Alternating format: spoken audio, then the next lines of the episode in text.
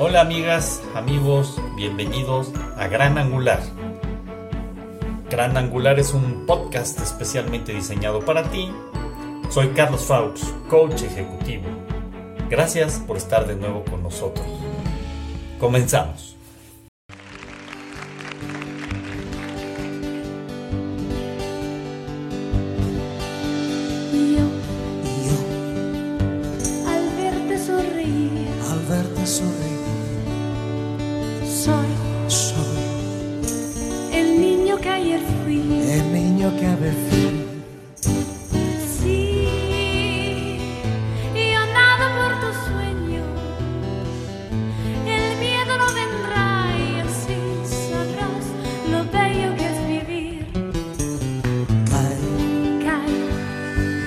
Lágrimas al mar. Mil lágrimas al mar. Tú, tú, no me verás llorar. No me verás llorar. Es que solo tu alegría amasa mi dolor y así, José, yo bello que has vivido.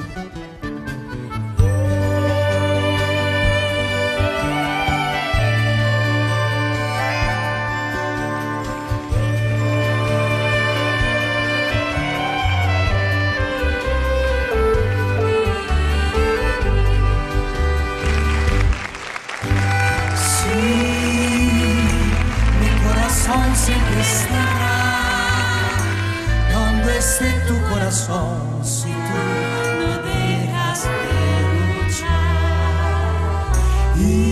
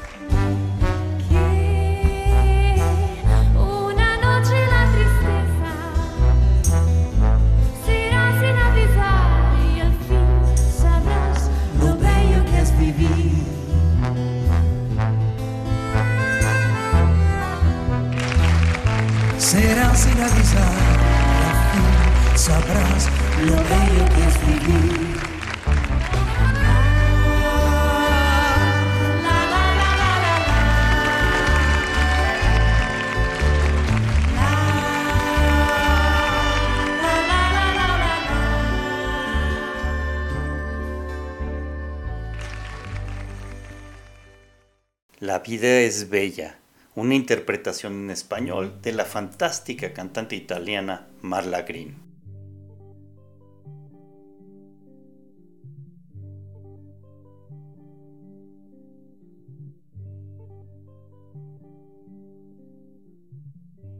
Amigos, gracias por acompañarnos el día de hoy.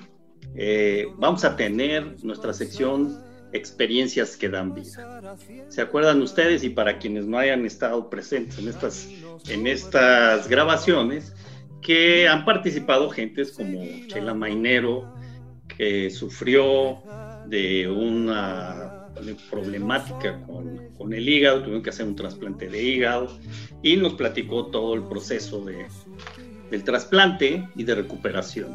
También tuvimos a Ricardo Ramírez, que Ricardo en una cuatrimoto tuvo un accidente y quedó paralítico. Y nos platica todo su proceso también.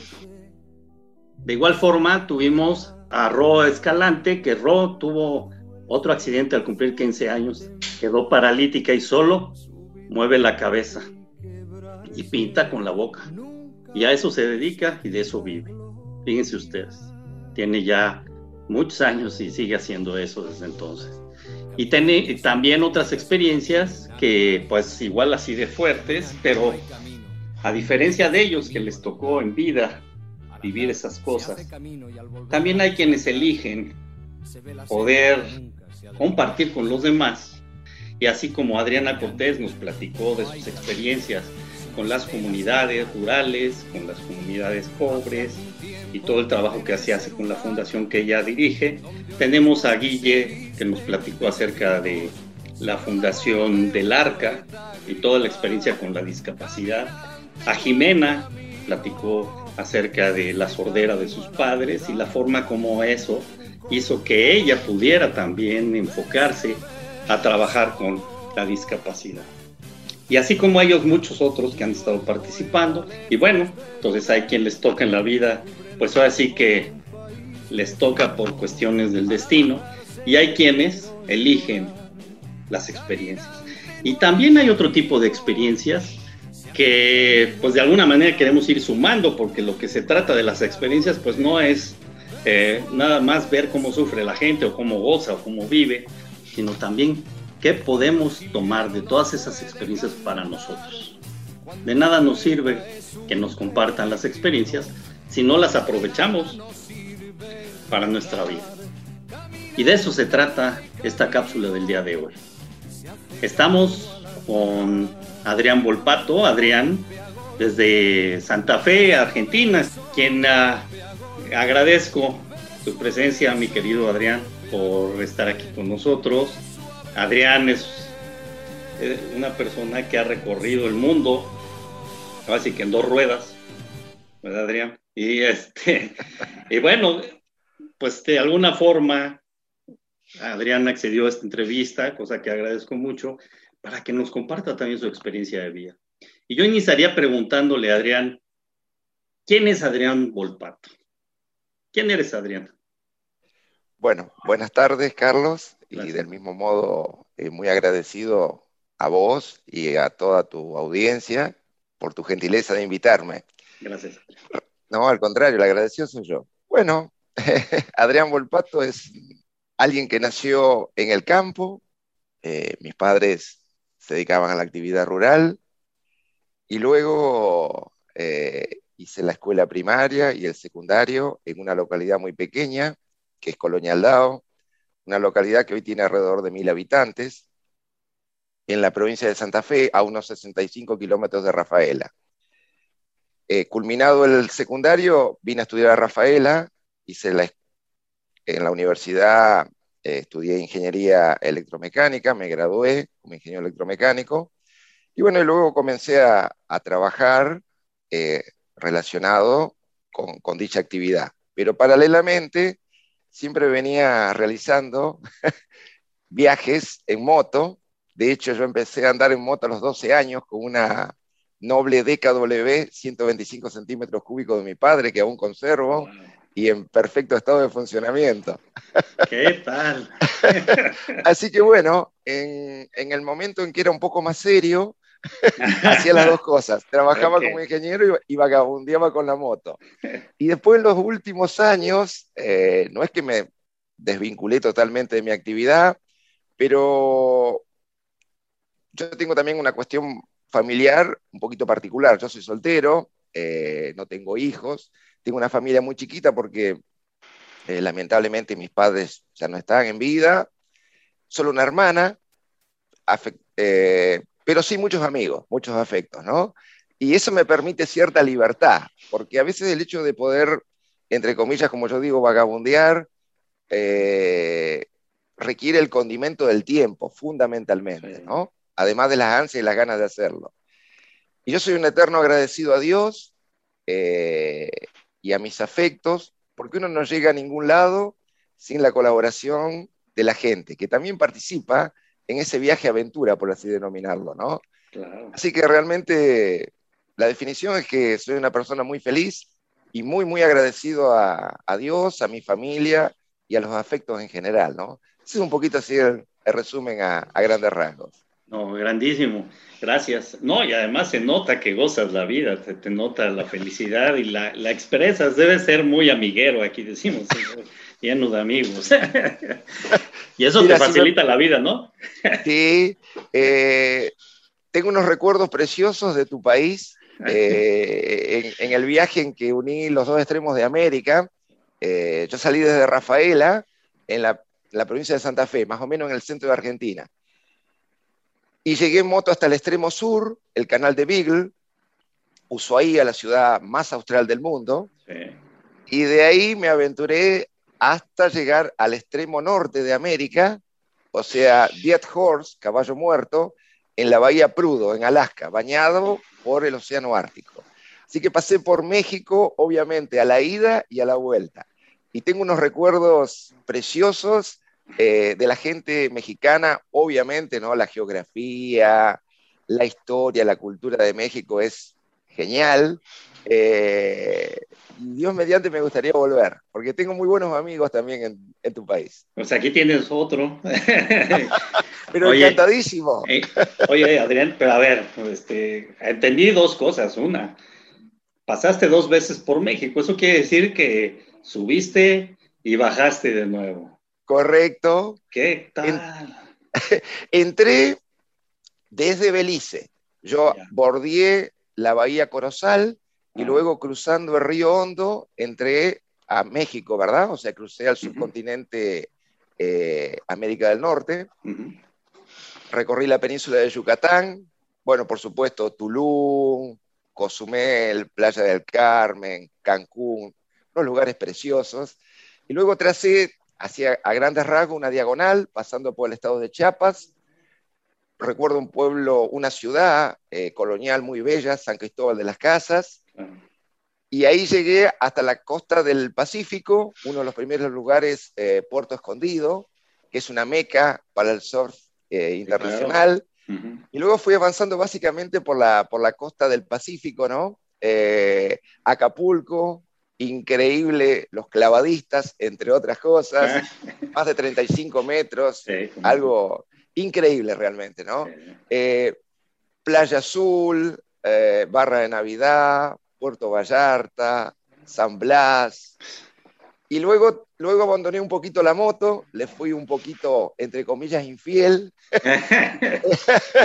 y tomé un tren eh, que hace Pacífico Chihuahua para llegar a las barrancas del cobre. Precioso increíble. Eh, el hábitat de los indios tarahumaras y bueno, la Barranca del Cobre es, aún más profunda que el Gran Cañón del Colorado, ¿no? Unos 2.300. Es más profundo, sí.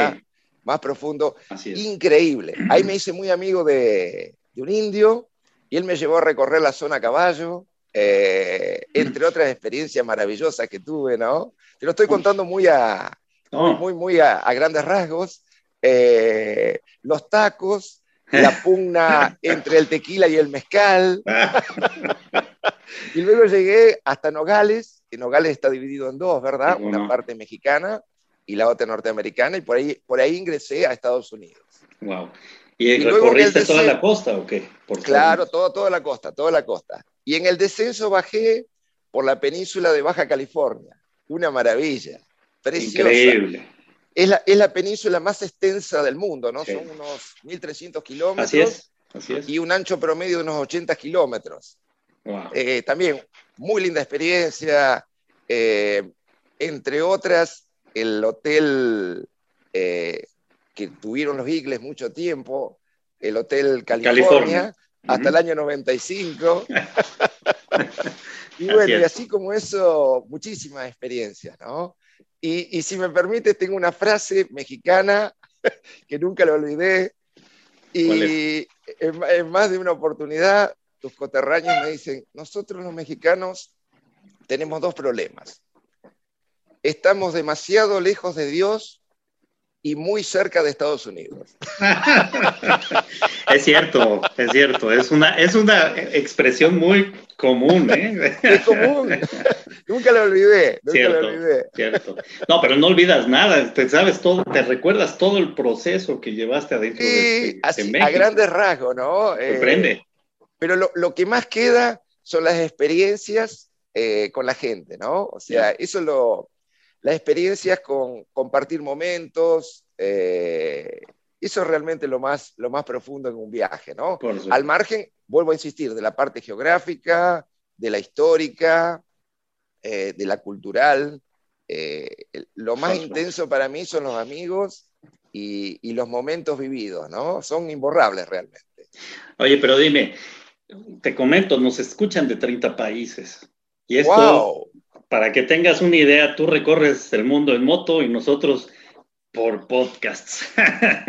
Uh, felicitaciones, la verdad no sabía. ¡Qué maravilla! Y eso eh, creo que enriquece mucho tu experiencia además, porque puedes tú compartir también esa parte, es decir, supongo recorriste casi todo Sudamérica en ese Sí. trayecto. Sí. Y, y qué ibas haciendo? ¿Ibas también costeando o, o tomabas distintas rutas para ir cubriendo América? ¿Cómo le hacías? Eh, no, en realidad, hacía grandes rasgos, tracé como un 8, con el centro de los dos ceritos en Centroamérica. Ok, ok, qué increíble. Porque Centro- Centroamérica es muy angosta, entonces eh, es fácil pasar de una costa a la otra. Sí. Y, y en cuanto a la parte sudamericana, eh, hice la costa del Pacífico y la del Atlántico.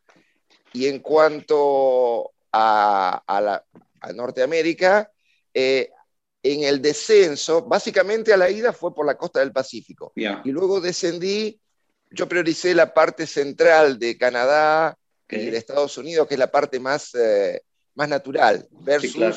la un poquito más urbanizada, que es la que se encuentra al este, ¿verdad? Así. Porque no se puede hacer todo en un viaje, hay que, No, hay que elegir imposible. una ruta. En algún momento, claro, en algún momento se bifurca y Claro. cuando uno toma la derecha no puede recorrer la izquierda y viceversa. Claro, claro, claro.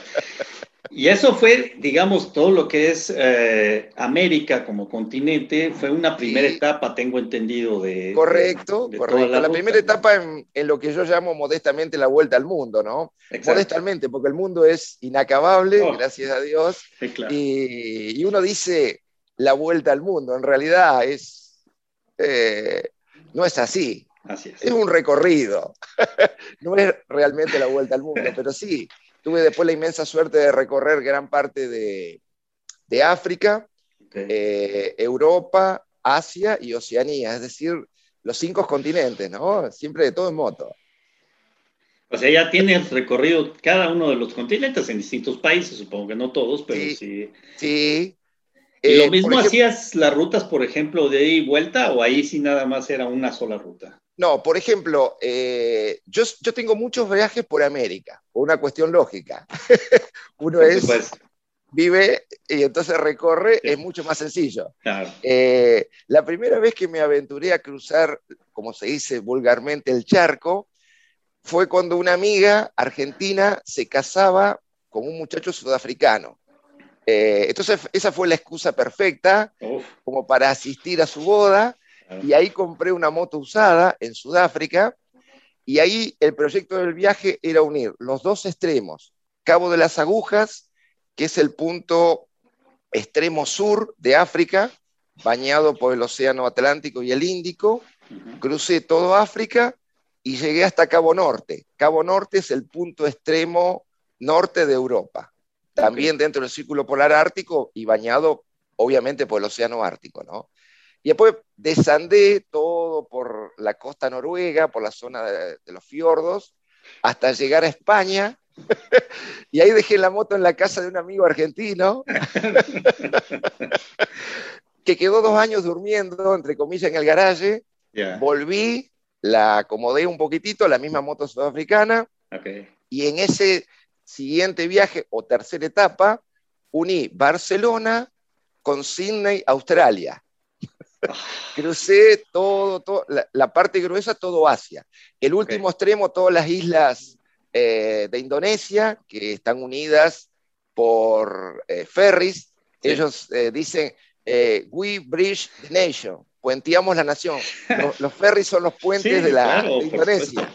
sí. El problema que tuve con Indonesia es que ellos tienen 17.000 islas y el visado solo dura 30 días. No, pues Así que por supuesto que luego yo me extendí mucho más, tuve que pagar una multa y bueno, Claro. pero pues, concilié cuando vieron de dónde venía y hacia dónde iba, me hicieron como una pequeña, un descuento, digamos.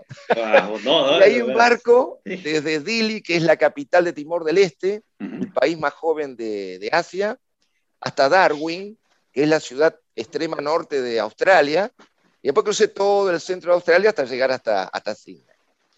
Luego en barco la moto llegó a Valparaíso, Chile, y yo volví en, volví en avión y la fui a buscar en colectivo, de modo que esa moto cuando pisó América eh, se convirtió en el, en el quinto continente, que ella rodó, ¿no? Y la tengo, esa sí la tengo, porque tiene un valor afectivo muy especial. Oye, y, escuchaba yo que, por ejemplo, en Sudáfrica compraste moto. Sí. O sea, no siempre es la misma moto, ibas cambiando. No, no, no, no, no, no, no. ¿Cómo le hacías? exacto. Esa es una cuestión, la logística ahí consiste en que si yo tengo que llevar mi moto, implica un flete, generalmente marítimo, porque el aéreo es mucho más caro, de ida y el consiguiente flete de vuelta. Claro. Además que para sacar un vehículo de un país, eso es una reglamentación internacional, eh, hay que hacer un depósito bancario como una fianza eh, equivalente al valor del vehículo. Eso es como una caución, que te lo devuelven si el vehículo retorna al país. Si no, lo pierdes, ¿no? Entonces, eh, siempre mi... Eh, yo intento comprar una moto usada, ponerla a mi nombre, obviamente, y luego, cuando vuelvo, la vendo. Pero en este caso la, traje porque es la moto de, los cinco continentes, ¿no? Entonces, tiene un, valor, muy especial. Claro, claro, claro. Y, luego hice una, una cuarta etapa, por así llamarla.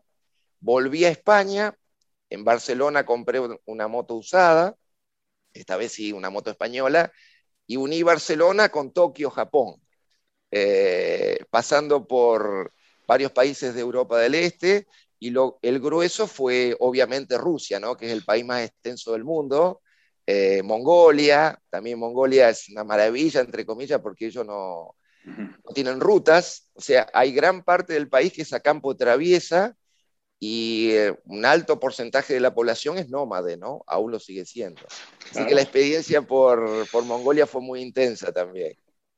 No, haber sido impresionante. Además, otro, otro elemento es el, el clima, es decir, estuviste en distintos ambientes totalmente diversos, ¿no? Sí, sí. De calor a heladas, a heladas, pero heladas de verdad. Es verdad. Yo, yo, Carlos, viajo en forma muy, eh, muy simple. Esa es una, decisión, ¿no? Yo no tengo, no tengo GPS para viajar, no uso celular.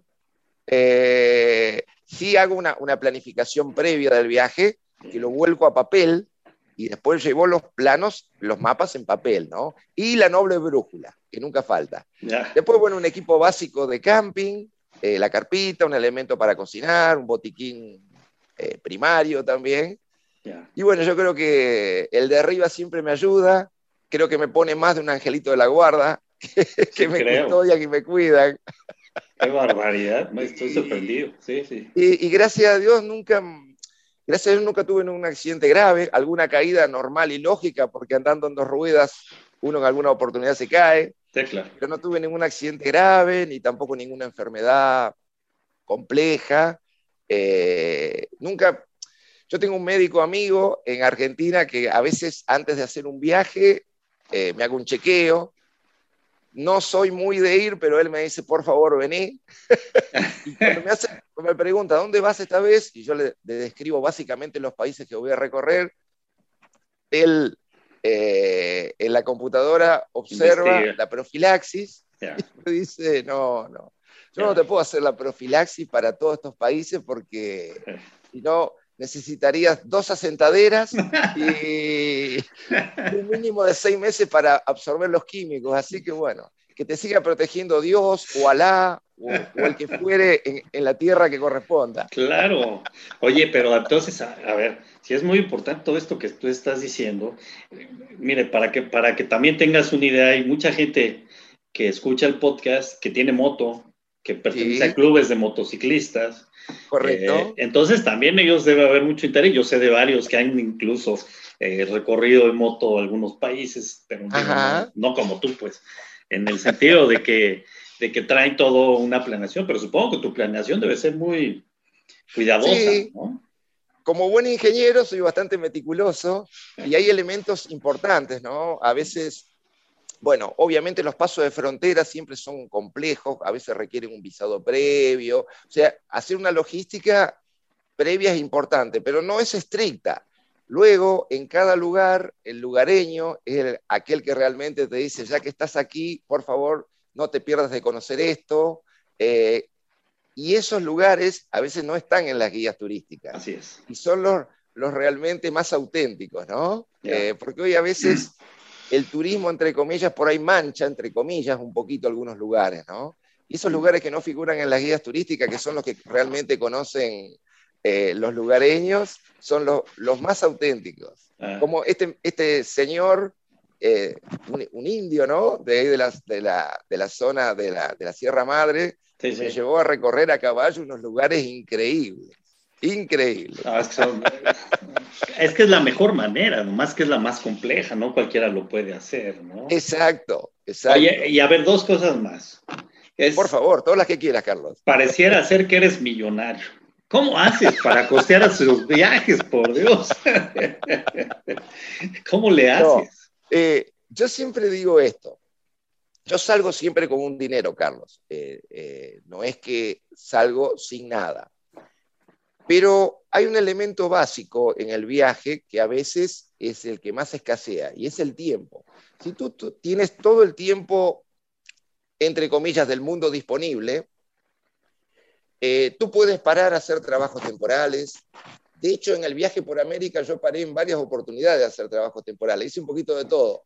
De mozo, de pintor, limpié gimnasios, de electricista, en, un- en una playa de guardavidas. Wow. Y eso me ayudó a prolongar la estadía. En muchos lugares era por la comida y por el sitio para dormir. Eh, obviamente que teniendo una reserva de dinero, siempre es mucho más fácil, ¿no? Pero yo digo que ese no es el punto crítico para viajar. El, el punto crítico es el tiempo, Carlos. O sea, disponer del tiempo y eso sí te permite conjugar eh, las finanzas. Porque en tal caso vos decís, bueno, llego a un sitio, ok, me quedo sin dinero, consigo un trabajo, eh, vuelvo a reunir algo de dinero y continúo, pero si tú no tienes el tiempo para hacer eso, ahí sí estás complicado. Ahí sí que tienes que tener un caudal de dinero que te permita avanzar a cierta velocidad, ¿verdad? De todas formas, eh, la velocidad es enemiga eh, de- del, del viajero. Eh, si uno dispone del tiempo, entre comillas, cuanto más lento lo puedas hacer, más lo disfrutas, ¿no? Las prisas son enemigas. Hay, en, en italiano, piano, piano, vai lontano. Totalmente de acuerdo. Pero además, eh, eso quiere decir que entonces eh, sí tienes esa parte de aventurero, porque finalmente sí tienes una planeación, una logística, una idea de las cosas que debes de llevar y por dónde debes de atravesar, pero, eh, pero la parte, digamos, del tiempo no la tenías controlada, ¿cierto? No, no, no. A veces hay algunos límites, Carlos. Por ejemplo, puntualmente, dentro del círculo polar ártico, ahí obviamente hay que hacerlo en el periodo estival, porque luego si no uno no puede ingresar, y menos aún con una moto, ¿verdad? Claro. E- e- eso sí es un límite climático que ahí hay que, hay que también hacer un ajuste de tiempo para llegar en el periodo estival, si no, obviamente no puedes ingresar. Pero salvando esa parte muy, muy cruda, o, o- o- o lugares, por ejemplo, el norte de, de Rusia, también el- la parte de Siberia, yo también pasé en el verano, ¿no? Porque eso sí es una limitación muy, muy dura, muy, muy Claro. dura. Eh, pero si no, al margen de eso, sí, mi, mi etapa aventurera hace que yo dilate, dilate No, la sí. experiencia. Y, y en muchos lugares me cuesta, me cuesta partir realmente, por los amigos, por el clima particular que hay en cada sitio. eh, Claro. Pero bueno, un viaje también es eso, ¿no? Es una cadena de encuentros y de despedidas. O sea, eso también es una, es una realidad. Es una realidad. Te sale, te sale natural o poeta, porque además, déjame te digo que tienes una habilidad para escribir impresionante. Leí por ahí un artículo que escribiste en La Opinión o no sé qué. Eh, ah, sí, en el La Opinión. Qué bárbaro, pero leías y se lo recomiendo, amigos, por si lo leen en periódico digital, que tienes ahí justamente un artículo que escribiste. Me sorprendió la facilidad que tienes para escribir, ¿eh? qué bárbaro. Expresas de una manera hermosa. ¿eh? Te agradezco mucho, Carlos. Lo que pasa es que eso yo creo que porque fluye también, porque bueno, cuando uno hace algo con pasión, eh, yo lo digo en varias oportunidades que tengo la suerte en general de viajar tres veces. Cuando hago la planificación previa, es el primer viaje.